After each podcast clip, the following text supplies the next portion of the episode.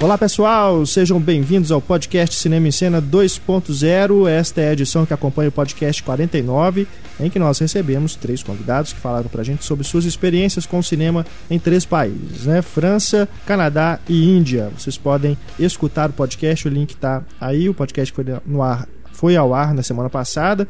Recebemos aqui o Daniel Oliveira, o Rafael Sete Câmara e também o Leonardo Alexander. Eles contaram pra gente várias histórias, vários casos aí dos, das viagens que eles fizeram. E neste podcast nós temos também aqui outras experiências de ouvintes que viajaram pelo mundo também, estiveram em vários países e contam pra gente um pouquinho como é o cinema pelo mundo, fora do Brasil, enfim, em vários, vários outros países. Realmente uma volta ao mundo aqui. Temos aqui um, realmente um podcast globalizado. Muitas experiências aqui. Enfim, além disso, temos também, lógico, os destaques da semana, várias notícias para a gente comentar. Temos também as recomendações da equipe, a patrulha cinéfila e a resposta do diálogo misterioso. Podcast Cinema em Cena está começando. Eu sou o Renato Silveira, editor do Cinema em Cena, participando deste programa nossos redatores Heitor Valadão, Túlio Dias e Larissa Padrão. Vamos começar aqui com a mensagem do Márcio Vilauba, ele que está morando em Perth, na Austrália. Olá, amigos. O Cinema em Cena acompanha há muito tempo o site, principalmente as críticas do Pablo e o podcast. Eu estou morando fora do Brasil há alguns anos e também, em virtude do meu trabalho, viajo bastante nas minhas viagens de negócio ou nas férias. Sempre que posso, vou ao cinema. Então, resolvi fazer uma lista de lugares que fui ao cinema e suas peculiaridades. Vamos lá então. México, diz aqui o Márcio. É muito parecido com o Brasil, grandes produções estão em cartaz, porém o povo é bem educado no geral. Então, é o México servindo aí de exemplo de educação no cinema. Não é uma coisa de latino falar no cinema. e o México, né, que também está né? ali do lado dos Estados Unidos. Então, assim como o Canadá, é vizinho, né? Só que está na parte de baixo. Então, a, pelo que diz aqui o, o Márcio, a predominância de filmes americanos lá é bastante é, forte. Gran Caimã. Gran Caimã seria as Ilhas Caimã? É, é, é a maior ilha lá é a maior ilha. Diz aqui o Márcio. Parecia que eu estava nos Estados Unidos. Tudo é superlativo, somente produções americanas. É, os Estados Unidos, cara, é aquilo, é, é, a proposta deles, né? Desde lá do sistema de estúdios, no, na era de ouro de Hollywood, sempre foi isso, né? Dominar, é, ocupar a, todos os países com, com os filmes americanos, né? Faturar a grana pra caramba. Enfim. Agora, Mas alguém já ouviu falar de algum filme das Ilhas Caimã? É, não sei como é que é a produção lá, né? Se tem, inclusive, mas que é exibido lá só filme americano. Em Cuba, não existe cinema praticamente. Eles passam às vezes filmes em hotéis ou em praças, porém filmes a respeito do Che Guevara ou do Fidel. É lógico. É lógico. Filme americano eles é. não vão passar nem a pau. Eu assisti a Diário de Motocicleta em uma praça aberta ao público. É, bacana. Cuba. Ele agora na Itália. Na Itália diz aqui o Márcio que ele morou três anos por lá. Então ele tem mais não só passou por lá, tem mais o que dizer aqui sobre cinema na Itália. Lá sempre era um sofrimento achar algum filme em língua original. O sindicato dos atores é muito forte e obriga a dublagem dos filmes. O divertido foi uma vez que eu achei um filme em língua original que era o Michael Clayton, que é o do George Clooney, George né? Clooney, é. É, contrato de risco, conduta de risco conduta de risco aqui no Brasil. Brincadeira, né? oh, o, o, italiano que estava junto com a gente não parava de dar risadinhas toda vez que aparecia o George Clooney na tela. Depois entendi o porquê. Ele nunca havia escutado a voz original do George Clooney e achou muito estranho e disse que não combinava com ele. Isso acontece aqui com filmes antigos, né? Que a gente acostumou Willis, a ver. Né? A voz antiga do Bruce né? Willis era. era... É. Mas Aí a gente é... vê o original, depois de muito tempo, a gente é. estranha. Isso é tão comum lá que o dublador do Woody Allen da Itália morreu há pouco tempo. Ficou um problema, assim, tipo, quem vai dublar o Woody Allen? Todo mundo já tá acostumado com essa voz do Woody Allen, não tem como. Ah, o Bruce é. Willis também foi a mesma coisa. Do é. Bruce Willis, é, desde a Gata e o Rato, né, assim, que passava na televisão, era sempre a mesma voz que eles colocavam uh -huh. no Bruce Willis. E aí ele morreu, o dublador morreu. Foda. É, continua aqui o Márcio sobre a Itália. Existe uma variedade muito grande de filmes europeus. Eu morava em Milão, porém em salas alternativas, e era onde eu conseguia achar os filmes de Hollywood em língua original. Assisti a muitos filmes italianos, mas muita porcaria estilo Roberto Benini. O cinema italiano está passando por uma fase muito complicada, mas temos que respeitar. Isso é verdade mesmo. Uma decadência já em algumas décadas. Na Bélgica agora, todos os filmes em língua original, às vezes com legenda em francês ou flamenco. Salas ótimas com estilo mais clássico, porém muito moderno internamente. Povo muito educado, silencioso. Bélgica, então, é uma experiência mais interessante. Né? Na Holanda, muito parecido com a Bélgica, todos os filmes em língua original, com legendas em holandês. Assistir a Tropa de Elite lá e após o filme você pode se juntar a grupos de discussão no bar dentro do cinema, que é muito interessante mesmo. Eles vendem cerveja e vinho dentro do cinema e batata frita com maionese. Bacana, você, você sai Citando discutir, Pulp né? Fiction aí, né? O, o diálogo é. inicial eles falam é, isso. É, é verdade. Eu gostava muito de ir na rede de cinemas Patê, muito educados e silenciosos, apesar de saírem às vezes bêbados, isso os espectadores, né? Aliás, ouvi falar, não verifiquei isso, mas diz que na rede Cinépolis eles têm um bar que vende cerveja, petiscos e tudo. Aqui no Brasil? Aqui em Belo Horizonte, nesse Qual shopping. Que é a rede Cinépolis? Tá no Estação BH. Ah, é? Ué, bom, bom conferir, ué. Diz que vende Não, mas provavelmente eles não deixam entrar na sala. É, mas tem é porque lá é um andar inteiro só pro cinema. Uhum. Então lá tem, além da lanchonete que vende pipoca, essas coisas, que a gente vê em outras redes, tem também um como se fosse um bar do lado que vende petiscos, né? Bolinho de bacalhau, essas coisas. É, porque começar a entrar neguinho com é. bolinho de bacalhau no cinema é dureza. Na Dinamarca, Diz o Marco que é parecido com a Holanda. Tinha cerveja também, todos os filmes com som original com legendas em inglês, inclusive os filmes dinamarqueses. Ele, ele, realmente foi, viajou pelo mundo. É? Grécia que, agora. O que, que o Márcio faz da vida, cara? Eu quero pois é, ele não falou bicho. a profissão dele. Porra. Na Grécia, fui em dois cinemas, um em Atenas, rede multiplex, grande e confortável, e em Santorini, ao ar livre, que foi uma experiência ótima, muito bacana e romântico. Porém, você perde um pouco do som por ser ao ar livre. Aí deve ser uma coisa maravilhosa é. mesmo. Imagina na Grécia, você vê um filme ao ar livre, né? Deve ser uma coisa de louco. Certeza. Espanha, é parecido com a Itália no sentido de ser tudo dublado. Porém, eu assisti a Amores Perros, filme mexicano com Gabriel Garcia Bernal, é o Amores Brutos. É. Não deu para sentir tanta diferença, logicamente, porque é um filme que tem, né, é falado em, em espanhol. Malásia. Ótimas salas de cinema, tudo muito grandioso, e lá vimos o X-Men First Class, na, na sala Golden Class. Foi muito confortável mesmo. Até cobertor tinha. Oh. E as poltronas deitavam e tinha massagem. Praticamente um spa. Porra! Caramba! Imagina. A, a poltrona é uma cadeira de massagem. Deve ser. Pô, fica babando ovo de sala VIP aqui no é, Brasil. grande bosta. Dizendo que em Dubai é igual, na Tá lá sentadinho lá, bota moedinha na cadeira, a cadeira começa... é o verdadeiro cinema 4D. É. Aqui diz que é isso, né? O cinema 4, o 4D aqui no é. Brasil é isso, que a cadeira treme, mexe com de repente quando tem uma explosão, é. né? Ia, ia ser mais legal se essa massagem fosse viesse uma massagista, assim, ficasse lá, né? Tipo, Dependendo do filme é perigoso. Não é? e na Austrália, por fim aqui, que é onde o Márcio mora agora. As salas são multiplex, é muito confortável, os assentos são marcados e o australiano, de modo geral, é muito educado. No verão, sempre tem cinemas ao ar livre, às vezes de graça pouco filme brasileiro e eles valorizam muito as produções inglesas e australianas. Muitos atores australianos fazem sucesso em Hollywood, a gente conhece vários exemplos. Vou ficando por aqui, espero que possa ter ajudado. Parabéns pelo podcast, sempre muito divertido. Nós que agradecemos, o Márcio, pela colaboração aqui, realmente. Oh. Você devia ter sido convidado, é, se você estivesse aqui em Belo Horizonte, te convidar você para participar do podcast. Eu fiquei com inveja. Também, né? Todos nós. Nossa é. senhora, pô. Mas o do Amores Brutos que ele falou, dizem que na Espanha, não sei se foi esse caso, e filmes de outras nacionalidades, mesmo aquelas que falam espanhol, eles também dublam, porque o sotaque é muito diferente. Ah, Tanto é? que eles dublam filme mexicano, por exemplo, com um sotaque espanhol. E eu fiquei surpresa com Cuba, porque eles têm uma faculdade de cinema que é referência pois é, mundial. Né? referência, né? exatamente. Só exporta, né, às vezes. Então, o que eles fazem lá, os, os filmes de conclusão. Fica por lá. É só sobre Fidel Che Guevara. É. Bom, vamos aos destaques da semana. Infelizmente, temos que começar com uma notícia muito triste. O diretor Tony Scott foi encontrado morto nesse domingo. De acordo com informações da polícia de Los Angeles, o corpo dele foi encontrado no mar. Depois fizeram autópsia e tudo, a identificação do corpo, confirmaram que era realmente Tony Scott e encontraram, teriam encontrado uma nota de suicídio dentro do carro dele.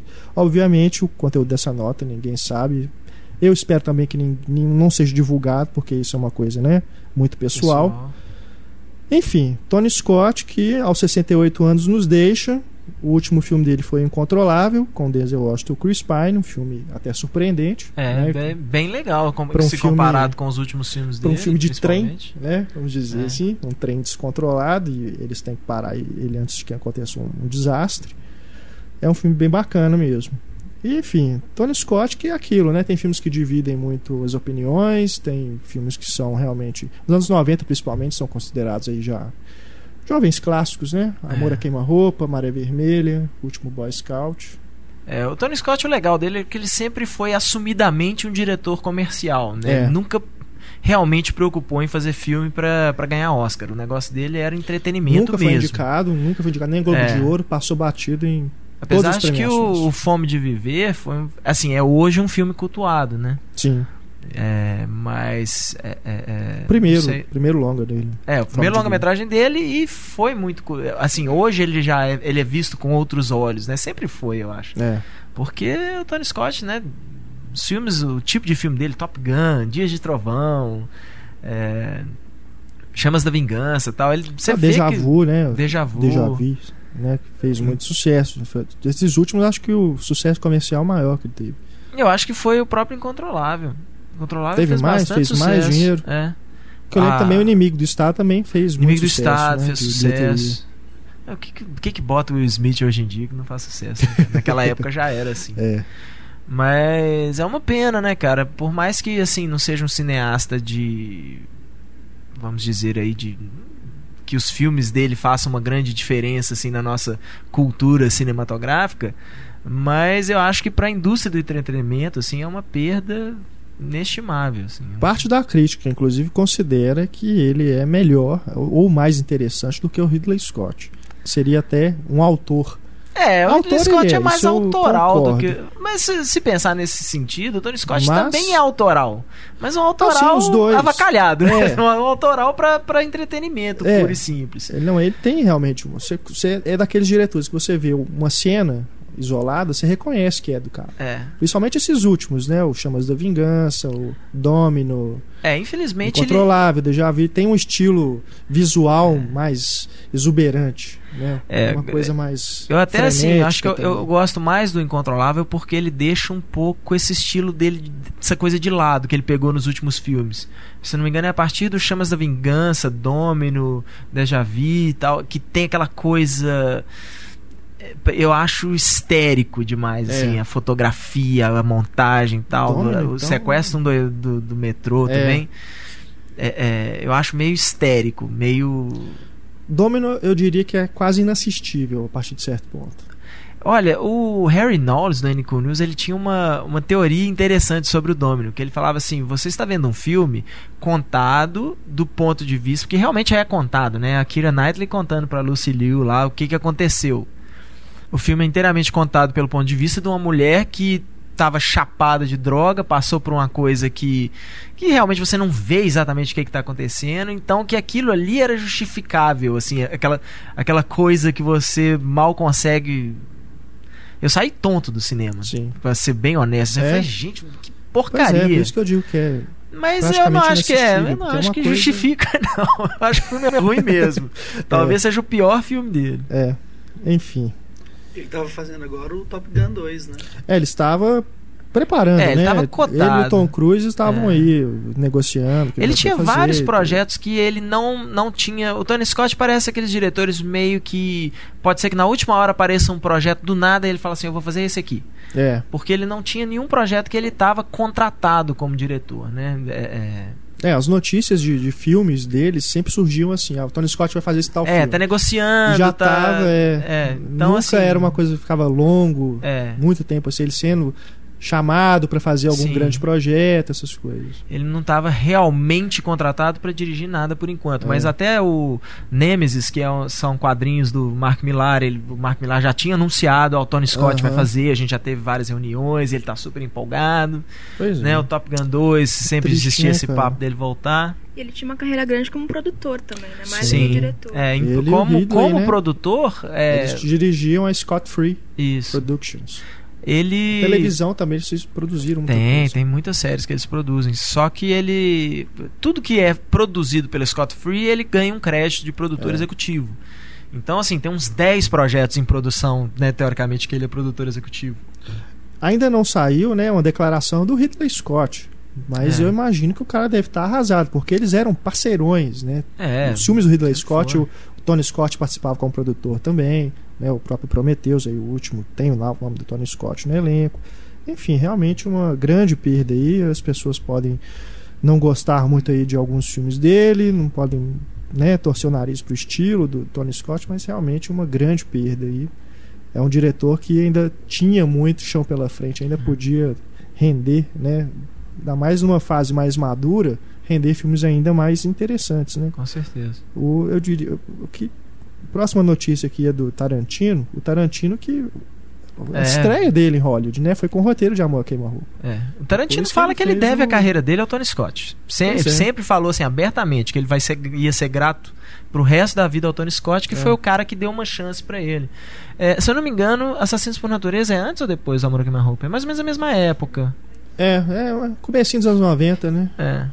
Porque o Assassinos por Natureza teve aquela intervenção toda do Oliver Stone, Aham. né? Acho que. Não sei nem se o Tarantino ainda tem crédito no, no roteiro do Assassinos por Natureza. Se no, no filme tem crédito Deve ele. ter, mas talvez como argumento. É, mas realmente, assim, que o Tarantino fala que era um roteiro dele, era o Amor a Queima-Roupa, né?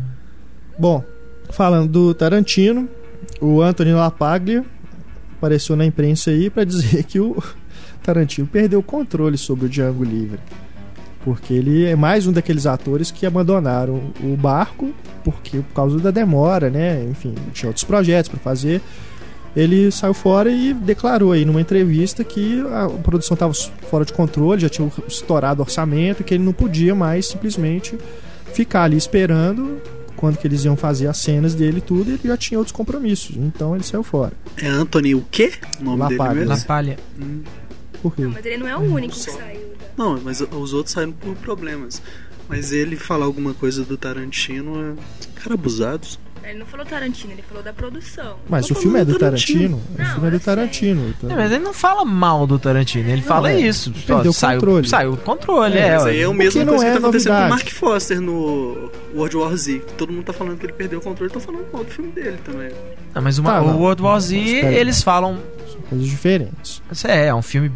É, o, Ainda o- mais o, o Mark Foster, que é um Não, diretor Não, não dá pra. que não comparar. tem a- o, o mesmo é, mesmo controle Cacife. sobre produção, mesmo né, as mesmas mesma autoridade sobre o projeto como o Tarantino O- tem. E questão de Tarantino perder controle sobre o projeto não é novidade, porque o Kill Bill foi a mesma coisa. É. Tanto é que ele teve que dividir em dois filmes, porque isso aí foi que o negócio foi ficando grande demais. É. No começo não ia ser dois volumes. Não, Pode esse é um falar que ia só. ser e tal. Não. Não era. Não era Não mesmo. era, isso foi. Não, mas ele acho que ele mesmo na É. época falou que foi uma decisão mais comercial mesmo, que os Weinstein viram o filme e falaram, olha, a gente, né, gosta tal, não sei o que, né, mas tá grande pra cacete. É. Né, vão dividir isso em dois filmes e, né, tem um. E principalmente eu acho que ele até funciona melhor como dois filmes, porque aquela cena sim, da, sim. Da, da luta lá da, na- no restaurante. Foi uma boa saída não Aquilo ali é um, né, aquilo é um final de filme, aquilo não é um meio É. de filme. Né? É, então, não, provavelmente, o o que é uma crítica que o, que o Bill já enfrenta, né? Muita gente fala assim: "Ah, eu gosto do Kill Bill 1, Kill Bill 2 eu acho muito chato, muito parado". Imagina aquilo num filme só, né? O povo ia falar assim: "Nossa, até metade do filme é ótimo, depois fica uma bosta", Pois é. né? Porque aí ia ser mais gritante ainda aquela essa mudança de ritmo que o filme tem. E Mas- você é snob, porque não é porque ele é um ator pequeno que ele não merece respeito. Contrataram ele pra trabalhar durante um Mas tempo, o não deu tempo, Lapaglia não é pequeno, gente. Ah, o não, negócio pequeno falando em relação aos outros do filme, né? Ele vai ter uma O- participação menor, né? Seu snob. Mas ele é um, ele é um ator até respeitado. Bom dia, assim, Lala. tem O Anthony Napalha, ele tá há mais tempo no, no, no- É. no cinema do que o Tarantino. Mas, ah, e ele foi um ator de sucesso no, Sim. no começo dos anos 90, ele era... O Atlético era um grande time na década de 70 Quem também. Ah, não. convidou o Túlio? Quem convidou Não. o Túlio pra esse programa? Mas a, a questão do né? Mark Foster e o World War Z é bem diferente, né? O World War Z eles falam que é, assim, para começar isso, é um livro que não, não tem uma, uma narrativa, assim... é, tradicional, então que era uma adaptação difícil, que desde o começo a Paramount, é, a Paramount acho que está produzindo filme, que ela não estava satisfeita com o roteiro, que sabe ela, durante as filmagens mexeu-se muito no roteiro, então é esse tipo de coisa. Foi uma, uma colcha de retalho que o cara, os caras olharam e falaram assim: olha, isso aqui não tá dando certo, nós vamos ter que mudar, filmar mais coisa e tal e mudar. Isso acontece com muito mais frequência do que a gente imagina também. O próprio É. que tá acontecendo com o Django Livre.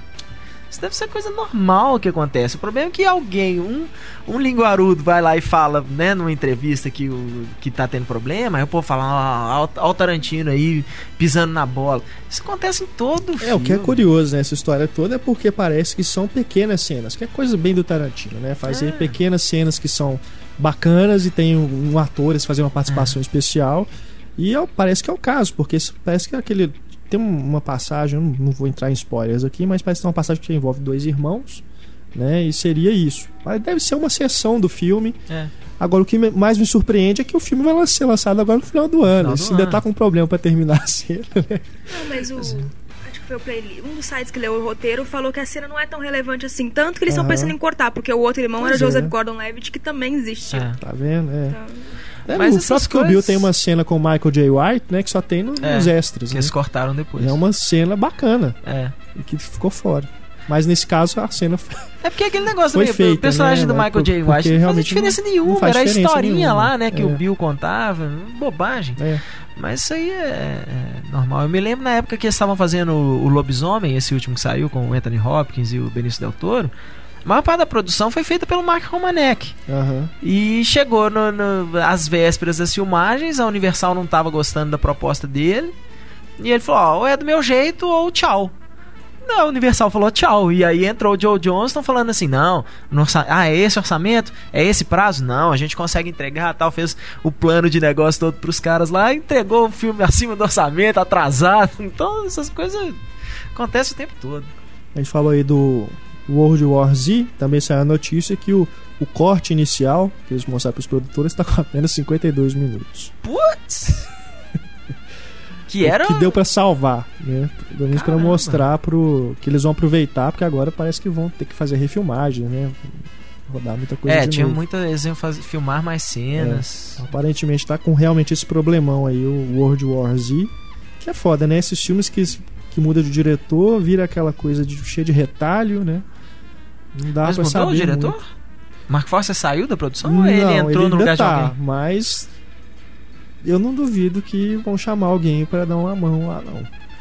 É, dependendo do, do tipo de cena, né? Vai É. o diretor de segunda unidade. Se não é cena com ator é. grande nem nada, vai o diretor de segunda unidade. Às vezes até os preservar o cara, eles não falam que tem alguém É. ajudando, né? Mas. Na verdade, o problema do filme, o que eles estão alegando é a cena final de batalha, que a fotografia não ficou adequada para os padrões do estúdio. É, essa foi. foi uma, uma produção complicada desde o começo. Eu lembro que tinha. Logo no comecinho. Eles estavam falando de. Tinha uma história de um cara contrabandista de arma envolvido. Pois é. Tem umas coisas muito malucas. Depois, quem tiver curiosidade, dá uma olhadinha lá no, no Cinema Cena, que eu lembro que a gente até publicou isso na época. É. Mas foi uma, uma produção muito complicada desde o começo. Por falar em disse não disse na imprensa, né? A encoxadinha tá rendendo até hoje, né? O, o escândalo lá da Kristen Stewart Stewart, com Robert o. Rupert Sanders. É, Agora começaram aí a falar, né? O Hollywood Reporter, Hollywood Reporter, soltando no- boatos. Olha pra você ver, de que a menina não estaria mais no, no próximo, na continuação do Branca de Neve o Caçador. E que, na verdade, iam manter o diretor e o Chris Hemsworth, que faz o Caçador, seria então o protagonista. É, seria Mas um filme, já- um filme solo É. dele, né? Já depois, já, essa história toda já foi É, verdade, apurada, é. né, como deve ser, e revelaram que na verdade ela não está afastada, deve ter talvez uma participação menor. O protagonista talvez seja É. mesmo o Não, caçador, não, é porque mas na verdade não tem ela nada não realmente foi demitida, como é. disseram aí, né? Não, não, é porque na verdade não tem nada realmente né, em concreto aí, porque o Rupert Sanders também ele não tem contrato pra mais um filme. Pois é, não tem nada então, certo, É, né? e um cara que é o primeiro filme É. que ele faz, não é difícil de substituir. Né? Então, bobear Aham. no final das contas, se, se a Kristen Stewart virar e falar assim: olha, eu só posso voltar, mas não pode ser o Rupert Sanders de diretor, bobear, né? Universal vira e fala: filhinho, Dá- nós vamos arrumar outro projeto pra você. Pode escolher um outro, né? Se você quiser indicar alguém pra dirigir a continuação. É. Mas isso até assim, essa coisa do Chris Hemsworth, o- de- do filme solo dele, ele já é desde o começo também, desde que o filme já tava ficando pronto, que eles viram que o personagem dele podia render Aham. alguma coisa, que o Chris Hemsworth é um astro em ascensão, né? Então já tinha essa conversa, ah, às vezes a gente fazer um spin-off só do caçador, É. uma coisa E assim. na verdade, assim, o, a- o pior pra mim não é nem a Kristen Stewart ou o Rupert Sanders serem afastados por causa do caso que eles tiveram. É realmente fazerem Branca de Neve e Caçador 2.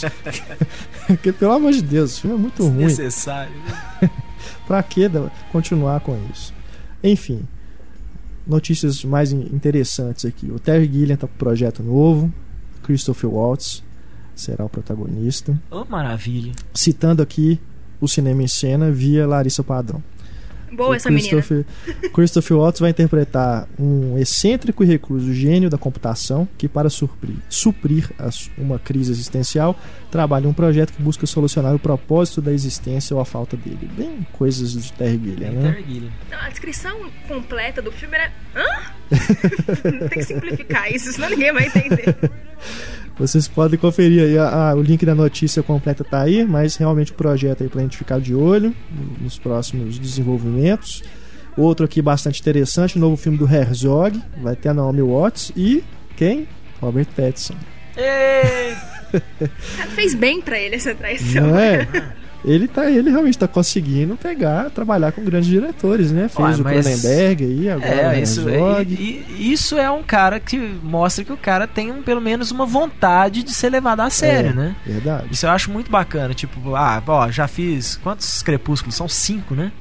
90, a sensação é de. Acho que são, É. são cinco, com, com a- com a divisão em dois É. no último filme. Cara, tipo, bom, dinheiro eu já tenho, nome eu já tenho. Agora tem que trabalhar com um cara que vai que vai mudar o meu nome, né? Tipo, eu Não, hoje eu sou o bu- você sabe quem que ele vai interpretar? Nesse filme, Quem? Lawrence da Arábia. O... Robert Pattinson. Um jovem Lawrence da Arábia. Pô, Tá vendo? O cara tá com pistolão, bicho. não, é trabalhar com o Herzog, né, cara? Tadinho. É. Capaz do Robert É. Pattinson querer aposentar depois. maluca É, trabalhar. verdade. Pois é. Porque o Herzog fa- falam que a Diz que é exigência dele com os atores é assim, dos caras nunca mais trabalharem com ele. É. Vamos, vamos aguardar aí. Filmagens começam no final do ano. E então, Heitor, pra gente terminar aqui o nosso, a nossa rodada de notícias, super-heróis, né? Rapidamente aqui, Demolidor voltou mesmo pra Marvel. Pra alegria Boa má geral. notícia. Boa ou má notícia? É. Acho que é boa, não? Eu não sei. Porque, assim, acho muito legal a Marvel fazer esse universo dela conciso, assim. Mas eu não acho que o Demolidor encaixa nesse universo que a Marvel apresentou até agora. Esse É. universo mais colorido e leve, divertido. Eu não acho que o Demolidor encaixa nele. O, eu fiquei muito surpreso com o vídeo. é, é, o Joe Kernahan colocou, fez É. um vídeo, né? Assim, e ele, surpreendentemente, ele fez uma coisa que eu nunca tinha conseguido colocar em palavras. Mas na hora que eu vi, eu falei: ó, exatamente isso. É, Demolidor é taxi driver.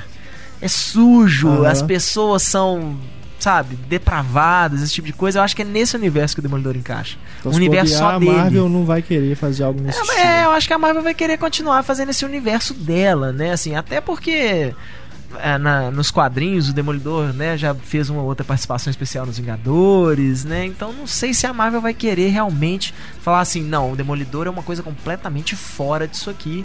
Nós vamos fazer um filme completamente diferente pra ele. Mas vamos ver, né? É. Mas até que agora que não tem sair, muito o que né? reclamar dos filmes da Marvel, não. São filmes muito, muito bem feitos. Né? O Vingadores 2 já tá confirmado aí pra 1 de maio de 2015, oficialmente. oficialmente, mas eu, eu, eu ando com a não sabe que que impressão. vai ser história, né? Mas deve ter envolvimento com Thanos, né? É, apesar de que eles dizem que o Guardiões da- o vilão do Guardiões da Galáxia será o Thanos. Ah, tá. Então, fico imaginando se vai ter aí uma, uma ligação entre o Guardiões da Galáxia e o Vingadores Seria 2, né? bacana se o Thanos fosse realmente o, o grande vilão por trás ali e eles colocassem um outro que vai ser o vilão que vai morrer. E o Thanos continuasse pra outros filmes, né? É, ser o- aproveitado. É, o Thanos é sempre, até nas revistinhas, sempre foi muito mais legal a ameaça do Thanos do que o, con- o confronto final. Aham. Porque o Thanos era poderosíssimo quando ele consegue as joias do infinito, as coisas. Você fala assim, bicho, não, é invencível, cara. Aí sempre parecia que o jeito de vencer o Thanos era meio forçado, assim, né? Tipo, não, alguma coisa tem que acontecer pro Thanos perder a luta, né? Dá para imaginar um quebra-pau do Thanos com o Hulk? Ah, no, no mano a mano, assim, né? Só se for o Thanos simplesmente, sem a tal da manopla do infinito que o povo gosta de falar nas, nas revistinhas. É, acho que o Hulk ainda. O Hulk é. O Hulk é o Hulk, né, cara? Mas dá um, dá um pau legal. Ó, e só pra gente finalizar aqui, isso também gerou muita polêmica durante a semana. Perguntaram, né, pro Cronenberg se ele faria um filme de super-herói. E ele começou a descascar os filmes do Batman. e o pessoal já começou a meter o pau no Cronenberg, falando que ele não sabe de nada, que ele tá falando merda e tal. E foi o quê? Fizeram uma entrevista com o Cronenberg sobre o Cosmópolis e durante a entrevista o, o repórter lá perguntou, o entrevistador perguntou o que ele achava né, dos filmes de super-heróis, se ele considerava fazer algum dia, se pode, né, um, um, cineasta que faz filmes como ele, que né, tem tanta substância, tornar um filme de super-herói algo mais do que simplesmente um filme de super-herói. Aí, lógico, os filmes do Nolan entraram no, no, no, papo, né? Porque, afinal de contas, são mais do que simplesmente é, são considerados hoje aí o né? padrão, né? Assim. E aí ele falou que acha os filmes muito chatos e que filme de super-herói, na essência, é é coisa de criança, é coisa de adolescente, que não dá para sair daquilo, e que o, o melhor filme do Nolan é o Amnésia, que realmente ele não gosta do que ele fez com Batman. E é isso. E aí, você já imagina o que os fãs do imagina. Batman e do Nolan disseram lá no, nos comentários do Cinema e Cena. Né? Nem quero entrar na página, tá doido. Imagina um Batman do Cronenberg, assim, ele ia tirar a luva, a mão vinha junto, com ossos expostos. Tá? Ah, gente, mas é o, é o interesse do Cronenberg. Nunca é. seria um, um, filme desse tipo. Ah, assim, como, como fã de cinema, ele não tem o menor interesse por esse tipo de filme. É uma pena, mas. É tem até uma chat de como seria o Homem-Aranha do Cronenberg. Ele realmente viraria uma é, aranha é. gigante, toda é, deformada. O Batman do Cronenberg seria o morcego humano. É, o, o Cronenberg já fez um filme do Homem-Aranha, chama Mosca. Né? Aquilo ali para ele é o que aconteceria se um, é. um cara fosse picado por uma aranha radioativa seria aquilo ali, entendeu? No máximo. É. Isso se o cara não, não, na verdade, não começasse a derreter simplesmente por causa do veneno da aranha ser radioativo também. Né? Uhum. Enfim. Mas uma coisa que ele falou, eu concordo, que ele disse: quem diz aí que o Cavaleiro das Trevas ressurge a obra-prima suprema do cinema, não sabe o que está falando. Não mesmo. Isso aí é questionável. É um filme né? muito legal, mas não é nem o melhor filme é, do Batman. Pelo amor de Deus. Não pro Túlio. O Túlio gosta mais. Ah, Túlio. Bom, vamos seguir aqui então, né? Com o podcast. Vamos aqui com mais um e-mail. Agora do Pedro Silva. Parabéns pelo tema desse último episódio. Realmente eu não sabia o que esperar, mas saiu uma bela de uma surpresa. Que bom. Em especial, o cinema da Índia. Alguns anos eu tinha lido algumas coisas sobre Bollywood, que dos mil filmes que faziam a cada ano, quase tudo eram histórias de amor proibido, com os musicais e em média três horas de duração. Depois apareceu aí pela internet esses clipes e um site chamado Bombay.tv onde nós escolhemos um trecho de um filme antigo e inventamos legendas que colocaram cada tranqueira inacreditável. Eu não conheço esse site. Deve ser para brincar, né? Você pega uma cena de um filme e eles transformam em algo de Bollywood, pelo que eu entendi. O link tá aí para quem quiser se aventurar. Também ouvi falar das adaptações que fizeram por lá. A última foi a do Amnésia. Compraram os direitos e virou a mesma história policial com os musicais no meio. Amnésia bollywoodiana, imagina que coisa. Aí não faz a menor diferença, né? Porque tem o, o, musical lá, 30 segundos depois o cara não lembra que teve o é. musical. Também na onda do Canadá tem um filme que acredito que fez bem a coisa de mostrar a cara do país. É o Bon Cop, Bad Cop. É meio máquina mortífera em que os dois policiais se conhecem, um vive em Quebec e o outro em Ontário, um microcosmo do Canadá, inglês e francês, e faz um dos detalhes mais legais. Os dois o tempo todo mudam o idioma no meio do diálogo. É, deve ser interessante. Eu não, não conhecia esse filme. Esse filme foi lançado Bom uns Cop, anos atrás. Bad Cop. Eu lembro desse nome só, assim, de eu olhar e achar esquisitíssimo, né? Já é. Bond, Bond com N no final. Uhum. Mais uma vez, parabéns pelo grande debate, abraços a todos e até o próximo episódio. Valeu, Pedro. Agora aqui o Felipe de Jesus Souza. Mais uma vez, obrigado. Sempre bom ouvi-los. Este último podcast foi muito bacana, pois era um tema que eu me interessava, pois sempre quis saber como é o costume de outros países para ir ao cinema e como são os bastidores do cinema mundial, pois sempre que falamos em cinema, nos limitamos em falar apenas de Hollywood e ou do cinema europeu. Quando for possível, faça uma parte 2 desse tema, pois é sempre bom saber como nos demais países as pessoas se portam nos cinemas e como é a produção de cinema local. É assim que a gente conseguir mais Não é o- convidados, convidados né, que internacionais. estiveram aí pelo mundo, a gente chama aqui, a gente faz sim, Chama o menino do outros primeiro países. e-mail É, vou chamar o, o Márcio, né? Não, realmente, né, seria bacana ter um panorama de como é na África, aqui na América Latina mesmo, né? Argentina, Uruguai, seria bacana. Vamos ver. Abraço para todos e um adendo. O Túlio ficou muito quieto nesse podcast. Vocês o colocaram no canto da sala de castigo? Brincadeiras à parte, continue assim, sempre divertindo minhas idas e vindas do trabalho. É, Nesse podcast ele também tá muito quieto, né? Não é? Eu sou uma pessoa quieta. O Túlio não participou do último, o Felipe. Por isso que, por isso que você não ouviu a voz dele. Mas ele tá nesse aqui, viu? Apesar de não parecer, ele tá aqui. aí. Tá dormindo, mas. Agora que o HUD Kawabata. Caros do Cinema e Cena, esse podcast sobre cinema pelo mundo foi bastante informativo para abrirmos a cabeça sobre o quão diversificada é esta arte. Eu senti um pouco de falta apenas de abordar os cinemas que passam filmes clássicos. É uma pena que muitos não tenham a oportunidade de assistir a um filme importante para a história do cinema da forma como deveria ser visto. Por melhor que estejam os Blu-rays, home theaters, etc., a experiência de assistir a filmes no cinema ainda é única. Eu tive a oportunidade de ficar apenas um único dia em Paris, numa viagem de volta da Coreia, e eu fiz questão de visitar todos os cinemas clássicos parisienses. E fiquei fascinado com a quantidade de cinemas com salas passando filmes do Pasolini, do Capra, do Eisenstein, etc. Sendo que não eram festivais ou mostras esporádicas, como temos por aqui no Brasil de tempos em tempos. Eram exibições normais do cinema ter a sensação de que eu poderia sair de casa à noite em qualquer dia da semana e ir ver um filme verdadeiramente bom em algum cinema me faz querer mudar de imediato para Paris. Deve ser uma coisa realmente. Não conheço Paris, mas eu imagino que deve ser realmente esse essa capital cultural, né? Deve ter muita coisa, não só rela- relacionada ao cinema, mas também literatura, teatro, né? Enfim, música. Deve ter realmente muita coisa bacana lá. E Você imagina uma programação normal com filmes de Pasolini, Eisenstein, Capra, Chaplin. Deve ser É, uma e- coisa E o mais boa, surpreendente é que a França não é tão grande assim, né? Né? Pois é, Então você tem uma grande parcela do público que realmente né, tem um interesse pelo cinema. sim, Não sem é à toa que é a capital do amor. Quem não amaria uma- numa cidade dessa? né? Patrulha Cinéfila chegando. Começamos aqui com o Vitor Campos Nunes, que fala lá de Niterói, Rio de Janeiro. Tem uma descrição aqui de um absurdo ocorrido no Cinemark. Cinemark. Né, Cinemark. Cinemark Plaza Shopping, lá em Niterói. Ele foi numa sessão de A Beira do Caminho. Vamos ver então o que nos diz Vitor Campos Nunes. Sai para assistir a beira do caminho no, única, no único cinema ainda inteiro na cidade de Niterói, Cinemark do Plaza Shopping. Ainda que os funcionários muitas vezes não fechem as portas das salas, e ainda que muitas vezes a projeção apresente problemas, isso que o cinema está inteiro, prejudicando a razão de aspecto de uma obra cinematográfica, ainda vou nesse maldito cinema que ainda não aprendeu com seus erros. Porém, hoje, lamentavelmente, presenciei algo que para mim foi a gota d'água. Dentro da sala, esperando o filme começar, sou surpreendido por um grupo de adultos, repetindo, adultos, rindo por terem entrado na sala sem pagar pelos ingressos, perturbando os presentes ali.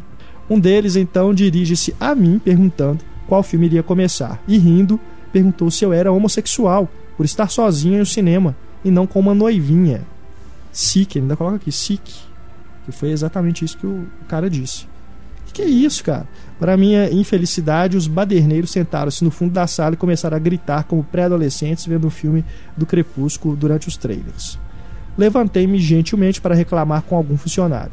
Avisei-os que tinha imbecis não pagantes na sala e que estavam atrapalhando todos os presentes. Assim, sou surpreendido pela seguinte resposta de uma funcionária: Se durante o filme eles continuarem incomodando, peço que reclame conosco novamente. Como é que é? Eu não paguei o ingresso para ficar de babá de retardados que não sabem ver um filme. Estou ali para ver a porra da projeção sem ser incomodado. Que política é essa onde os espectadores são os vigilantes de uma sala de cinema? Que política é essa que aceita imbecis sem ingressos dentro da sala de projeção? É, porque Cinemark é aquela coisa, não tem fiscal em cada porta, né? É, o, ma o mais grave eu acho que é isso, né? Os caras sala. não terem pago.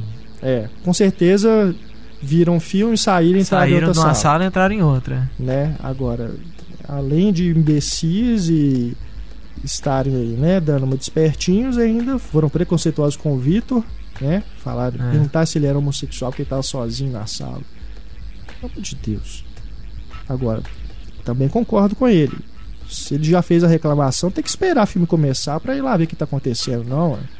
Com certeza. Não, eu acho que só assim, olha, nível. tem, tem gente, é, tem uns caras fazendo bagunça lá dentro e eles não compraram ingressos. Pois é, Nisso aí já devia ir um funcionário falar, olha, Absurdo. independente da bagunça, né? Às vezes os caras podiam estar quietinhos, mas tinha que ir um funcionário pelo menos ir lá e falar, aqui, é, posso ver o ingresso de vocês? Vocês recebi, né? Pois é.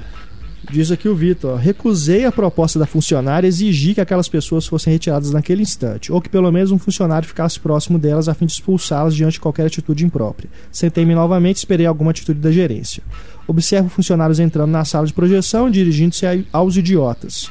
Ouvindo a conversa, os imbecis recusavam-se a ir embora, afirmando que não sairiam, pois tinham o direito de ficar ali. Ao serem cobrados pelos ingressos, eles mudavam de assunto e, em tom de brincadeira, discutiam aos gritos com os funcionários. A gerência chamou seguranças e os bravos adultos injustiçados retirados. É, pelo menos isso, funcionou. É, Eu já ia falar que tinha que chamar a polícia. é ué. Uai, que que é isso? Esse cinema de Niterói é o caos. Acho que é um dos poucos cinemas do Cinemark que ainda não tem esse negócio de sala marcada. E acho que por ser o único cinema da cidade, você vai lá no shopping no final de semana você sofre pra conseguir É mesmo? ingresso. Que Se isso? você tem um filme que é 9 horas da noite, você tem que chegar lá antes das 6 horas, tipo, pra cons- conseguir lugar pra comprar o ingresso. Tá doido. Aí ele falou que que ficou tranquilo depois disso, até que ele foi ameaçado. Ele falou aqui, ó, não fui ameaçado porque eu gritava no cinema, não fui ameaçado por um celular ligado e nem por jogar pipoca nos outros. Fui ameaçado por querer assistir em paz ao filme pelo qual paguei. Diz aqui, ó, que eu falaram assim com ele. Foi ele ali na frente. Quero meter a porrada nele. Os babacas gritaram enquanto retiravam-se. Não me preocupei com as ameaças por saber que tratava-se de covardes virgens que achavam-se homens por simplesmente gritar na cara de alguém. Não preocupei-me por uma outra coisa, pelo futuro do cinema. Adeus cinema, olá downloads. Nossa. Isso que é foda. Tá vendo? Isso que é foda, porque não é só esse tipo de coisa que leva as pessoas a deixarem de ir no cinema. São esses outros inúmeros problemas que a gente sempre fala aqui na Patrulha Cinéfila. É. Problema de som, problema de imagem, problema de público mal comportado. Honestamente, pra mim, é o- foda, o maior cara, é problema isso. mim ainda é público. Não, sem dúvida. Eu não, eu não vou no cinema no fim de semana É. mais. Eu não vou, assim. Sem dúvida. Não é um programa na hora as pessoas ligam, ah, vamos no cinema, dá não sei o que. Hoje é sábado. E daí, bicho, não vou no cinema no fim de semana. Não, não faço isso, não, não cara. quero passar raiva. Pois é, não, é, é foda. Ô, Vitor, realmente a gente só tem a lamentar, né, que isso tenha ocorrido aí com você. Mas pelo menos o pessoal tirou os caras da sala, né? O segurança foi lá. Mas, bicho, desiste não, cara. É, parabéns pela iniciativa de chamar É. segurança, chamar o, o próprio pessoal do Cinemark, É. né? Pelo menos eles mostraram algum serviço, o que é uma coisa rara. Eles normal, né, normalmente você reclama, não adianta de absolutamente É. nada. Então achei bem legal da parte deles ter, né? Infelizmente acaba saindo aí um, um tumulto, alguma coisa assim, mas muito legal da, É, da sua parte e da parte assim, deles, né, esses casos de gente desse tipo, né, que vai pra criar confusão mesmo, felizmente são episódios isolados. É. né? O que a gente vê mais de problema de público é realmente conversa, né? Essas coisas. né? Gente que vai pra fazer baderna e ameaçar os outros, querer realmente incomodar. Isso aí é coisa de hooligan, né? É, e mesmo que eles Vândalo estivessem com mesmo. ingresso, tá fazendo muito barulho, muito badana no começo do filme, não tem essa de espera fazer, não. Entra um funcionário É, na sala é. fica esperando o filme Não, Isso aí começar. realmente foi. Isso aí a Cinemark pisou na bola. Esperou o pau quebrar pra, pra realmente tomar uma providência. Ou aquela funcionária Né? específica, né? A gente não sabe se essa é a política do, do cinema no geral. É, porque não, assim, é, é comum ter, né, muita conversa, muito telefone, essas coisas e tal, antes do filme começar. Mas é, eu já acho que assim, já tem que ter uma um clima ali pra mostrar pras pessoas que, olha, não, durante o filme vocês não vão poder ficar fazendo isso. Porque infelizmente no Brasil é assim, o filme está começando, né, os créditos, a música, um, uma outra coisinha assim que o povo acha que não tem importância pro filme, o povo continua falando, continua no telefone, né, como se o filme não tivesse começado. Eu, assim, na hora que começa a, a, o logotipo aparece já na, na marca, ela aparece a marquinha da Warner Brothers, eu já, já quero silêncio. Tipo, pô, isso aqui já começou o filme, entendeu? Você tem dois segundos pra, pra calar a boca, mesmo, é. assim, não abrir mais a boca. Não é assim pra acabar o assunto que você tá conversando, não. Primeira palavra do filme apareceu, primeira nota musical tocou na caixa de som, bicho, cala essa boca. Né? O filme é. já começou. Eu falei hooligan, mas eu queria falar bullying. a hooligan também serve. É. hooligan também serve. Dureza. Bom, vamos aqui pro flashback flashback do nosso podcast. Começamos com a mensagem do Marcos Cleiton Pessoa. Ele deu algumas dicas de sites aqui bastante interessantes e tem a ver, inclusive, com a Patrulha Cinéfila. Diz o Marcos aqui. Gostaria de dizer que venho acompanhando o podcast desde o início. Já pedi uma vez, mas deve estar em um to-do list, sem muita prioridade, mas queria muito escutar os podcasts da versão anterior do Cinema em Cena, que acabaram sumindo na nova versão do site honestamente, eu acho que é melhor deixar isso. Não, primeiro que assim, era meia dúzia, né? Eram seis ou sete podcasts, mas é, eu tenho que ver onde é que estão esses arquivos, ô Marcos. Vamos ver. O, a gente está fechando um ano aí de podcast, de repente é? a gente faz uma, um especial. Um especial, a gente resgata essas coisas, né? Lá do baú. Enquanto isso, veja os videocasts do Pablo lá no YouTube. Tem videocast velho pra caramba é. lá também. Bota vi videocast Pablo Vilaça, videocast Cinema em Cena. Vocês podem pegar, inclusive, as imagens do Pablo, fazer uma montagem para mostrar como é que ele foi envelhecer. Bom, o Marcos diz aqui: Dessa vez eu queria comentar sobre o podcast 47 2.0, onde falaram para pesquisar no IMDb por cenas após os créditos. Eu gosto do site Media Stinger, que tem muitas informações e é atualizado bem rápido. O link que eu estou deixando para vocês aí, tá? Do, das dicas aqui do, do Marcos. E o Foursquare criou um aplicativo para After Credit. Mais informações, o link está aí para vocês verem também como que funciona. E esse aqui que eu achei mais legal, nessa linha de sites úteis, caso tenham um aperto para correr ao banheiro, esse site rampi.com diz o melhor momento ah, eu lembro. Nossa, eu preciso desse site. Várias cara, eu instalei, cara. Ele tem lá aplicativo pra você instalar no iPad, né? iPhone, Android, smartphone, tudo. E realmente, é, você pesquisa lá o filme e ele te fala em quantos minutos do filme você pode sair pra ir, pra ir no, banheiro, banheiro, ficar tantos minutos é, fora. Um minuto, e dê a descrição quanto tempo você ficou cinco minutos fora. fala o que, que aconteceu nesses cinco minutos. Ah, Coisa feia, né? legal. né? Falar que tem parte do filme que tudo bem sair no banheiro. É. Ah, mas é assim, provavelmente. Eu, eu, passo esse Deve ser que não tem nenhuma informação vital. Cara, eu achei muito criativo, cara. Deve ser só em relação a isso. Tipo, se você lá, sair cara. nessa parte, você não perde nada da história mesmo do é. filme, né? Você vai vai ter aí um. Claro, você perde o filme, mas você não perde nada importante para a história. Filme recém-lançado, lá nos Estados Unidos já tem lá falando. Parece que é um, é um negócio de comunidade mesmo, as pessoas mandam, sabe? Bacana. Onde que é, tem lá, por exemplo, Batman. Aí tá lá, aos 49 minutos. Aí ainda fala assim, qual que é, dá uma dica de o que, que acontece na cena, tipo, o Alfred vai falar com o Bruce Wayne alguma coisa. Pô, não, pode, não sei se é isso, mas é, tô só citando um exemplo. Aí, na hora que você vê esse momento, você pode ir no banheiro, ficar cinco minutos e voltar. Bom saber. que não vai ter nada muito importante acontecendo.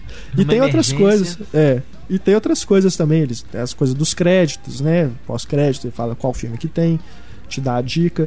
Tem, tem um, uma função de lanterna para você voltar, que ele faz, por exemplo, ele faz a tela ficar toda branca, né? Para você iluminar o caminho e voltar. é muito criativo. É, rampi.com. Tá aí a dica para vocês. E o valeu, viu, o Marcos, pela sua contribuição. E agora aqui o Ed Luz Penido. Olá a todos. Né? Em relação ao podcast 48, Pais e Filhos, os meus comentários são os seguintes. Além dos pais e filhos comentados, cito também Bruce e Laura Dern. Realmente não comentamos. É, Além do Ryan e Tatum O'Neill. Né? Também são pais, pai e filha aí que não dissemos. Quando falaram do Rob Reiner, por alguns instantes também achei que cometeriam a heresia, entre aspas, de não falar de A Princesa Prometida, mas o Pablo lembrou muito bem de Inigo Montoya. Outra obra de Reiner que merece ser citada, além das comentadas, é Louca Obsessão. Que é um dos poucos filmes dele que não são, né, assim, comédias ou romances, esse tipo de coisa. É. Só complementando, eu sei que o tema era pais e filhos, mas mesmo assim, por se tratar de uma estrela de primeira grandeza, importantíssima também para o cinema nacional, acho que o nome de Fernando Montenegro deveria ser lembrado quando se falou de Fernando, Fernanda e Cláudio Torres. Além disso, parabenizo vocês pelo destaque dado ao Kirk Douglas. Acho tão triste tantas pessoas se referirem a ele apenas como o pai do Michael Douglas. Em relação a Fernando Montenegro, realmente é porque a gente estava concentrado lá em falar do. Acho que a gente até citou, pais. assim, meio. meio... É, deve ter ficado assim. meio talvez no ar, assim, ou fora, né, fora do, do, do programa mesmo. Assim, que É, a ou gente ficou citou baixo, isso, né? Fernanda Montenegro. Na verdade, né? o que, lembro o que a gente foi citado mesmo. mesmo. foi isso, sim, Fernanda Montenegro e Fernanda Torres. Aí falou, tá, mas é pai e filho. Não, tudo É, bem, então. É, quando a gente lembrou foi mesmo. O Louco Obsessão é aquele da, do escritor, da não é? Kathy Bates e do James Caraca. Caan. Robert Reiner é um dos poucos filmes de, né, de suspense dele. É mesmo. O Rubem Fernandes agora. Estou perdendo meu tempo de novo, pois eu sei que vocês não vão ler o meu e-mail mais uma vez. Ah, Quen, quen, quen. Ô Rubem, fica assim não, cara. Especialmente por ser mais um e-mail sobre a franquia Batman. Tem um flashback pra isso. Eu não sei, se mandou outras mensagens, eu não sei porque que realmente foi cortado. Deve ser porque eu corto às vezes porque já é alguma coisa que outra pessoa comentou. Então É, quando é repetido eu não leio. Mas seu e-mail está sendo lido agora. Na verdade, só um pequeno comentário, uma observação que eu quero fazer. O Túlio disse durante o podcast da franquia Batman que o Coringa do Heath Ledger tem bastante influência do Coringa interpretado por Jack Nicholson. Porém, eu acho que o Heath Ledger se inspirou muito mais nos trejeitos excêntricos do Beetlejuice do Michael Keaton. É isso. O Heath Ledger não vai poder dizer pra gente Infelizmente. né, em quem que ele eles se inspirou. amigos do Heath Ledger e do Jack Nicholson. Tanto que o Jack Nicholson avisou que ele ia morrer se ele não usar. É, mas aí eu não sei. É porque o Michael Keaton realmente é aquela coisa mais, né? O Beetlejuice não é... Falaram até que o Heath Ledger também se inspirou muito no, naquele cantor, o Tom Waits, pra compor o Tom personagem. Waits. É. É, eu acredito que deve ter feito muito, muita pesquisa, não foi simplesmente só o Jack Nicholson. É, né? não, Heath Ledger era um ator, assim, que É. se dedicava, né? Assim, que estudava. É. Não era simplesmente. Então vou lá e falo minhas falas e tchau, não. Ele É. tinha. Queria fazer uma imersão, assim, criar um personagem, né? não só interpretar. Agora aqui o Juliano Viana, de São Paulo. Fala galera do Cinema em Cena, é a primeira vez que eu escrevo pra vocês, mas já escuto os podcasts há algum tempo. Muito legal os papos que vocês protagonizam, fazendo com que nós cinéfilos de plantão possamos nos divertir a cada comentário, sem falar nesse esforço de trazer diretores de filmes que não são tão comentados hoje em dia. Graças a vocês eu conheci o Billy Wilder, comecei a assistir aos seus grandes filmes. Valeu. E bom, bom saber Bom também saber. que o podcast do Billy Wilder até hoje está rendendo resultado aí, né? Sou muito fã de HQs e dessa forma gosto muito das intervenções do Heitor. Entretanto, Ixi, dessa vez eu concordo com o Túlio. O Batman é muito mais personagem do que o Superman. todo mundo discorda de mim nisso aí. velho. Engraçado, engraçado como em um podcast sobre o Batman, o Heitor ficava trazendo o Homem de Aço para o assunto. Brincadeiras à parte, não gosto do universo do Superman. Acho o mesmo um personagem que não se sus- se sustenta e suas melhores HQs são aquelas em que um grande autor foge do lugar comum, poderoso versus Pedra Verde. Por mais que o filme do Donner e do Christopher Reeve tenha feito um bom trabalho, o mesmo não tem comparação com os do Nolan pelo menos na minha humilde opinião. Girar a Terra ao contrário para voltar o tempo? Sério? Sério? Sério. Genial aquilo, cara. Aquilo é cinema puro, aquilo ali. Até bicho. porque se comparar, são propostas totalmente diferentes, né? Dos filmes do Donner com do, do Nolan. Na verdade, honestamente, o filme do Nolan fala, vamos fazer um Batman na vida real, tal, não sei o que, né? Ah, é legal. Tudo bem que é um plágio da primeira, da primeira metade do Superman o filme, que é exatamente isso É. também. O carinha lá no Kansas, uma fotografia super é, é, realista, assim, e tal, mas linda, né, de morrer. Eu acho que o- a, a ideia do Nolan, e eu acho que todos os- cineastas que, que se prezam assim a fazer um filme de super-herói, mesmo assim, fazendo um filme autoral, igual né, a gente fala que o Nolan tenta fazer. Mas eu acho que todo mundo paga pau pro, pro, pro, pro Richard Sem Donner e o. Superman 1 até hoje. Não, e é aquilo. É, o filme do, de 78 ele fez parte de uma época em que. Em que era super-herói era, diferente, era, era coisinha de aquilo. criança. É, e. Né? Cara, aquela cena do, dele girando a Terra é, é genial. Isso ali, Eu acho genial momentos isso. mágicos do, dessa época.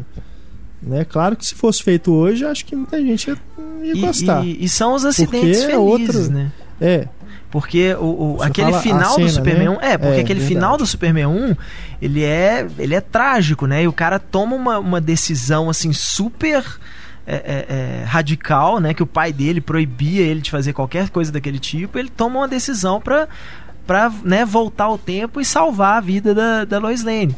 Quando você vê a, a versão do Richard Donner pro, pro Superman 2 e que né, as mudanças, o, o que, que seria originalmente ali, aí cê- o Superman 1 cresce demais com o filme. Na hora que você Uhum. pensa assim, poxa, então acabou que foi bom ter acontecido isso aqui, porque do jeito que o Richard Donner queria fazer, o Superman 1 não teria aquele mega final, né? Tudo bem que seria filmado do jeito que ele queria, tal essas coisas, mas a ideia pro final do Superman 1 é muito melhor do que a ideia original do Superman 2, que era ele, né, faria que a Terra voltar, né, voltaria o tempo fazendo a Terra girar ao contrário, mas por motivos muito menores, né? pois é. Então é, foi um, um- É aquele negócio que a gente fala, né? Nem sempre você dá muita liberdade para um diretor é uma boa coisa. Às vezes o diretor precisa aí de um empurrão do cara, de um produtor bom virar e falar assim: não, cara, você tá errado nisso aqui e é assim que você vai fazer. É, e aquilo também. um- Uma coisa não exclui a outra. Você pode gostar tanto de um quanto do outro. É, eu gosto dos dois. Pois eu é. acho que. Eu acho que a comparação realmente é injusta. Eu acho que o Superman é meu favorito. É uma questão de gosto, isso, né, gosto pessoal, assim, não é nem questão de falar, ah, porque o filme é melhor, o do Superman, Aham. do Brian Singer, do Nolan, do, né? A questão não é essa, a questão é o, o ícone do Superman. Eu acho É. muito mais legal do que o Batman. Pra começar, eu nunca, nunca quis ser o Batman. Já o Superman. acho que todo mundo que. Como alguém cresce sem querer ser o Batman? Tem até um, um, uma chargezinha falando, ah, se você puder ser médico, seja médico. Se você puder ser advogado, seja advogado. Mas se você puder escolher, seja o Batman. É muito mais legal ser o Batman. Porque o Batman tem essa coisinha assim de ah, qualquer pessoa pode ser o Batman. Que uma- a maior das mentiras é essa, né? Não, porque o Batman pode ser sua- qualquer pessoa. Aham, pode, tá bom. eu, se falasse assim, se puder escolher, não, eu não escolheria ser o Batman, eu escolheria ser o Superman, na hora, sem pensar duas vezes. É, eu também sempre gostei mais do Superman. Claro. Bom, mas enfim, vamos entrar. A gente vai precisar fazer um podcast só pra isso, né? Só pra, só pra ter o confronto luta Batman versus Superman, Superman. luta entre o Superman e o Batman. Acabou. Sabe? Pronto. Ai, ai. O Juliano, só terminando aqui o e-mail dele, pra gente seguir aqui com o podcast. Continue com os ótimos programas, com as dicas do, podcast 2.0. Valeu, Renato. Comecei a assistir a animação O Crítico, estou adorando. Episódio que imita Louca Obsessão é muito engraçado. A gente acabou de falar do filme. É, gente. O personagem principal me lembra o Jorge Constanza. Beleza, não, é, muita gente me agradeceu mesmo pela recomendação do crítico, que foi, como eu disse, eu achei por acaso e realmente vale a pena conferir lá no site crackle.com. Bom, agora aqui a resposta do diálogo misterioso. Eu acho que dessa vez eu peguei a galera, porque pouquíssimas pessoas acertaram a resposta. Vamos escutar aí o diálogo. My name Hossein Man. Well, now I see that you have some of your space equipment with you. Uh, what is that called? The crash helmet? Oh, I hope not. Esse diálogo do filme Os Eleitos. É porque é um diálogo do, de um astronauta que está sendo apresentado para uma plateia e tem umas risadas. Então teve pessoas que responderam achando que era do algum, alguma coisa de televisão com laugh track, né? Aham. Mas não é, do filme Os Eleitos. Então fizemos aqui o sorteio. Quem leva o DVD de O Alfaiate do Panamá é o número 12, número 12, Alex Rodrigues do Nascimento. Parabéns, Alex. Vamos mandar aí para você o DVD na sua casa. O DVD de O Pássaro das Plumas de Cristal, filme do Dário Argento, vai para o número 13, Isabel Whitman. Parabéns, Isabel. E terceiro lugar, DVD de O Protetor, filme com o Tony Jaa, vai para o Daniel Rosa. Daniel Rosa, número 8. Parabéns aos três. Peço que vocês nos escrevam para o e-mail cinema.cinemicena.com.br com o endereço completo para a gente poder enviar os DVDs aí pra vocês. A gente tem que começar a fazer uma agenda de endereços aqui, porque a Isabel Whitman e o Daniel Rosa eu já, eles já É, ganharam os alguma nomes- coisa. a Os Isabel, nomes eu são, tenho certeza é. que já ganhou de algo misterioso. Daniel Agora, Rosa já escreveu muito pra o gente Daniel também. sempre participa com a gente. Sabe qualquer notícia tem comentário dele lá. Na quinta-feira, então, edição 50. Podcast Oh. cinquentão na próxima quinta-feira. Tema meia-idade. Crise da meia-idade vai ser o tema do podcast. Mentira. Vai ter o Pablo. Mentira. Corta isso. Corta isso. Mais um desafio, então, com mais prêmios. Vamos seguindo aqui com o podcast, mais um e-mail. Agora o Gabriel Gomes diz aqui: Fala galera do melhor podcast do Brasil. Estava me recordando de uma recomendação feita pelo Heitor bem nas primeiras edições do podcast, o site de tirinhas criado pelo irmão dele, o Otto e o Heitor. Lembro-me de tê-lo acessado e adorado. No entanto, parece que o site não é atualizado desde 2011. E aí, Heitor, o que aconteceu? Cara, tenho muita vontade de ver algumas tirinhas novas, pois elas eram realmente muito boas. Um humor leve, infantil, nostálgico e ainda assim bem sagaz. Um abraço a todos, em especial para a família Gelogurt. Então, o Otto Heitor, na verdade, apesar de muitas pessoas acharem, eu não tinha. Eu não sou autor, nem desenhista, nem nada do Otto e Heitor, né? O autor e desenhista é o meu irmão. Eu, só, eu sou só inspiração e, e às vezes ajuda, assim. Ele falava: O que, que você acha de- dessa piada? O que você acha dessa?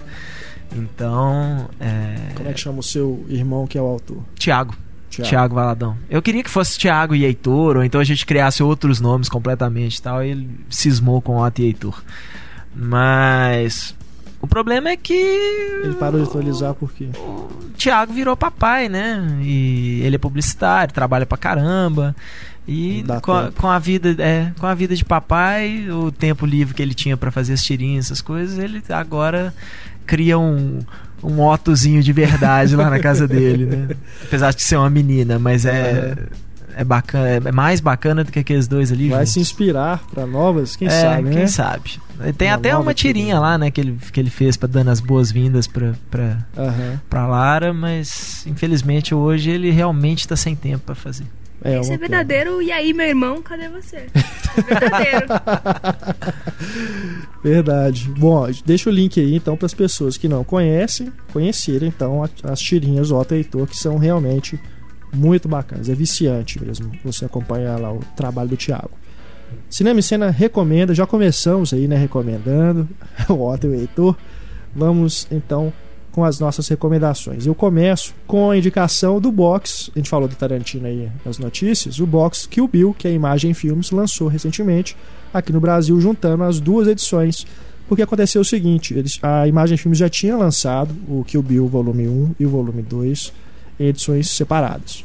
O volume 2 ele acabou saindo de catálogo durante um, um tempo, aí ficaram uns meses, você não encontrava em lugar nenhum. Inclusive o primeiro eu cheguei a comprar o volume 1 por R$12,90 numa dessas promoções aí de lojas online. E fiquei sem o, o segundo, assim, pô, não devia nem ter comprado, né? É. Mas aí agora saiu, a imagem relançou, relançou o, o dois separado também, mas lançou o box com os dois juntos. E os DVDs estão ótimos, a imagem tá, tá boa. É claro que assim, sempre vai ter alguma coisa de compressão né, É. do, do- do- da, da- imagem, né? Uhum. Que, que vai ser pior, um pouquinho pior do que a original dos Estados Unidos, o Master original. Aqui no Brasil, né, a imagem filmes principalmente É, imagem filmes. costuma pisar na bola com, E os, eu- com os Blu-rays e DVDs. E eu não sei se você se lembra, mas na época que saiu o Kill Bill volume 1 em DVD, foi um estardalhaço tremendo, Foi. porque eles lançaram em tela cheia Exato, primeiro. é. E aí, a quantidade de reclamação que eles tiveram, eles falaram: não, a gente lançou em tela cheia só para pro mercado de, de locadora, Locação, né? A venda é. direta vai ser em widescreen. Que era o caramba, o- a, a imagem na época, ela arrebentava a- a- Mas o formato de tela de todos os mas filmes. depois lançou em DVD mesmo. Não, é, eles quando eles correto, lançaram né? em DVD para venda, aí eles lançaram. Sim, aí eles lançaram no formato É. correto. Mas eles não iam lançar. O problema é. é. que o, que o Bill, o tanto que o Tarantino filma aproveitando a, a O imagem, espaço, não, é. cara, o filme ia perder completamente o sentido até, assim, porque você ia ter hora que você ia ver duas espadinhas cruzando e nem, nem saber de quem que era. É. Porque é uma turma de um lado e o capanga do É. outro da tela. Verdade. E é um desrespeito com as locadoras. E só pra locação Também, é assim. Ué, É, pois é, locadora caso- não merece ver Pois direito. é. Caso de dias atrás aí, a Paris Filmes lançou Jogos Vorazes só para locação com a imagem cortada. Pois é. Só porque pra locação pode cortar? Zé- não, eu assustei outro dia. Eu aluguei Tem o que Drive. boicotar mesmo, não aluguem. É. Eu assisti, fui assistir o Drive na hora que eu olhei atrás, aí falando, né? É, widescreen 16 por 9. Eu falei, ah, brincadeira, eu, eu acho que o filme é 2,35 por 1. Aham. Aí eu olhei no IMDB, realmente 2,35 por 1. Eu falei, pô, não acredito que eu agora eu vou assistir essa merda cortada. Mas surpreendentemente, na hora que eu coloquei o Blu-ray, o formato de tela tá correto. Eu acho, É da Paris também. É. Então, é pelo É menos isso, imagem. assim. É da acho que é da imagem. imagem. Imagem que anda muito engraçadinha, né? Porque até um, um filme, por exemplo, que não tinha sido lançado em Blu-ray no Brasil ainda, que é Um Drink no Inferno, a imagem lançou ele agora juntamente com o relançamento de Sin City. É. Fizeram uma caixinha com os E dois. só tem ele dentro da caixinha. Só tem ele Você na caixinha, que é uma sozinho. palhaçada. Que é uma venda casada, isso É. aí. Mas. Mas o box do Kill Bill eu recomendo, viu? É, o Kill Bill é um filme só, né? Vamos É, dizer. Mas vai ter muita gente reclamando. Vai ter muita gente reclamando que comprou o Kill Bill volume 1, tava querendo comprar o- só o 2 e É. não, não tem mais jeito, né? Não, mas tem. Eles o- relançaram o o, dois Kill dá Bill volume comprar 2 também. sozinho Ah, também. então tá ótimo. É. Então vamos Mas aguardar quem não tem, vale a pena comprar o Inferno, então. box pra ter bonitinho lá na estante, com a caixinha e tudo. Tem os extras, enfim. Tá bem. é, são são Blu-rays recomendáveis da Imagem Filmes. Larissa Padrão, então, e a sua recomendação para os nossos ouvintes. Aproveitando o clima francês do último podcast, o- eu assisti esse final de semana no Telecine Cult, Os Incompreendidos, do Truffaut, de novo, porque eu amo Sim. esse filme, eu assisto, se precisasse cinco vezes por ano. Filmaço. E uh, eu dei uma pesquisada rápida pela internet. Ele, você encontra ele facilmente para vender pela internet. Ele vende na 2001 vídeos. Não é um DVD difícil de achar. E é um- eu acho que. Eu não tenho em casa, eu vi no Telecine Cult, mas eu acho que é um DVD que as pessoas deveriam ter em casa, porque eu, é um- é um filme maravilhoso. Esse, o Uma Mulher para Dois, são os meus favoritos do Truffaut.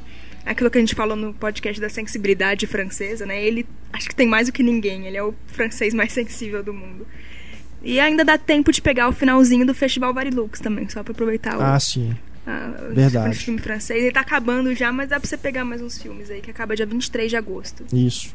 Se eu não me engano, ele vai para outras cidades, né? Ele tá em 32 cidades, mas Já acho que tá. ele tá. É simultâneo. simultâneo. É simultâneo. Entendi. Beleza. Só complementando isso que a Larissa falou, Os Incompreendidos também faz parte da coleção que a Folha lançou no ano passado. Ah, que vem com diretores europeus. livrinhos, né? Vem o DVD dentro de um livro, não é isso? Isso aí. Bacana. Heitor Valadão. Bom, em homenagem à memória, então, aí do, do nosso querido Tony Scott, é, eu, eu não acho que eu deixaria de, de indicar qualquer filme do Tony Scott. assim, eu acho que são todos assistíveis, uns melhores que os outros. Mas realmente eu tenho, não, eu tenho um carinho especial pelo Maré Vermelha. Sim. Eu acho que talvez seja o grande filme do Tony Scott, assim, que eu acho um, um filme de ação muito legal, um, é, um suspense muito legal. é, ele não tem. Por mais que tenha aquelas firulas visuais dos irmãos Scott, mas acho que ele é um pouco mais contido. Uma grande performance do Gene Hackman, do Denzel Washington e do Viggo Mortensen, que ainda não era É, não, era um astro, astro, na né? época.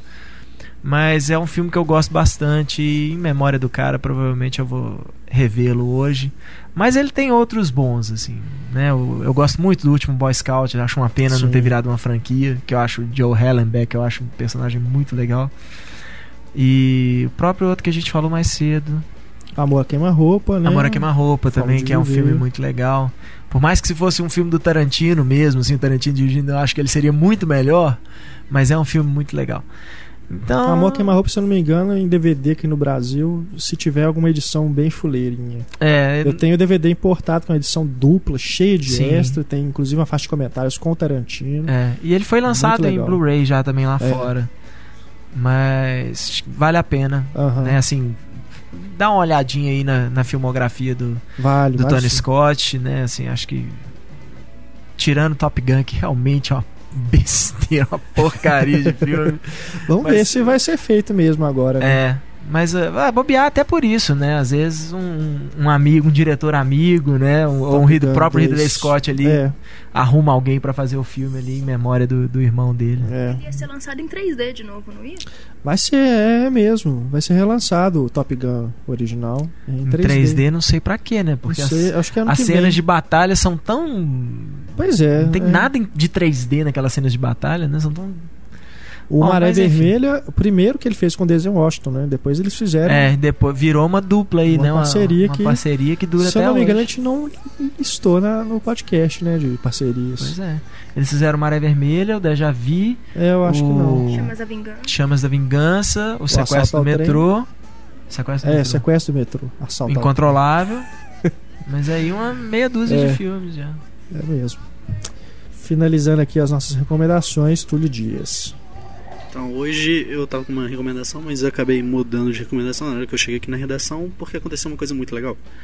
Hoje foi divulgado o primeiro single do Muse, do disco novo, e a música é uma balada incrível, do tipo que eles não fazem um bom tempo, embora muitos fãs tenham já criticado a música. A música acaba de sair, já tem neguinho martelando, enfim.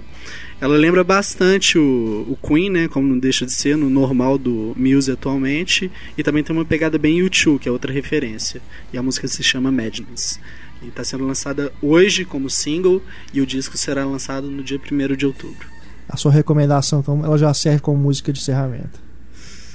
Não. A sua de música de encerramento é outra. Exatamente porque eu sou possessivo e espaçoso. Monopolizando o podcast. Monopolizarei. Então diga, já aproveitando o embalo aí. Então, eu. a semana passada, né? ah, Foram 35 anos que o Elvis Presley voltou para o seu planeta. 35 anos que o Elvis resolveu partir dessa para um lugar bem melhor. Então acho que é comemoração sim de 35 anos, porque o Elvis não morreu. Certo. Dos vários filmes que o Elvis fez, tem, é, o Suspicious Minds está uma porrada. É. Só que a minha recomendação a- a- é justamente por causa dos 35 anos, mas é em homenagem a uma pessoa que eu não tenho ideia de onde esteja, mas quando eu trabalhava na Saraiva, ela sempre ia lá na loja comprar coisa do Elvis. Era uma senhora, uma professora de ensino público, ela comprava tudo do Elvis. Ela falou: Não, esse filme aqui é ruim demais, é muito ruim. Eu tenho vergonha de assistir, mas eu vou comprar. Então, para essa professora aí, que- um sucesso e Elvis para você, no coração. Suspicious Minds? Não, isso não tem. A, a letra não tem nenhuma história alheia não, com eu ela. nem cheguei a pensar nisso, não. Não, porque mas- sabe como é, né? Professora sempre quer ensinar alguma coisa. Não, eu não fui um aluno nesse momento. Se você estiver escutando o podcast, né, querida professora, Professorinha. né, por Não, favor, mas ela era muito entre legal, em contato, cara. Ela né, era pra gente muito legal. promover esse reencontro. Ela tentou me aplicar na filha dela. Ela tentou me aplicar na filha dela, eu realmente falei isso. Enfim, ela tentou me apresentar pra filha dela. Ai, ai, ai. Bom, então se você estiver nos ouvindo, querida professora, nós estará. vamos, nós vamos chamá-la para Às vezes a filha dela tá é, ouvindo. Você virá aqui no podcast, nós faremos esse reencontro com o Túlio. A filha dela, né? As duas. Ah, tá. E o tema vai ser filmes do Elvis? Exato. Ela vai ser convidada pro podcast Elvis Presley. Não, e tem outro momento também que é- foi muito legal isso. Uma vez um cara foi lá na loja pedir um CD do Roberto Carlos. Ah, Ah, não, você tem um CD do Rei? Eu tenho, tem várias coisas do Elvis. Não, não é esse Rei. Ah, o outro eu não conheço. Ele ficou meio chateado comigo. meu Deus do céu. Deu uma coisa de Pelé pra ele. É. Né? Aliás, vocês sabem que o, o rei do rock é o Elvis Presley. Quem é o rei do punk rock? Sid Vicious. Não. Hey ho, let's go. Então, finalizando o podcast. Cara, eu Cara, eu meu resisti. irmão com Eu essa. não resisti. Eu fiz essa piada lá em casa, eu falei que ia colocar no Aí Twitter. ninguém riu, ele ficou A Raquel me frustrado. proibiu. é, justamente. A Raquel me proibiu de colocar esse piada. Não, nós vamos, eu eu vou contar essa piada hoje pelo Twitter, dando crédito então pro cinematório. Desculpa. Podcast então vai ficando por aqui. Eu sou o Renato Silveira, participaram aqui comigo o Heitor, Túlio e Larissa. Aguardamos as suas mensagens no nosso e-mail, cinema.cinemicena.com.br, no nosso Twitter, arroba cinemicena, no nosso Facebook, facebook.com barra cinemicena. Um grande abraço, pessoal. Voltamos então no podcast número 50 na próxima quinta-feira. Tchau.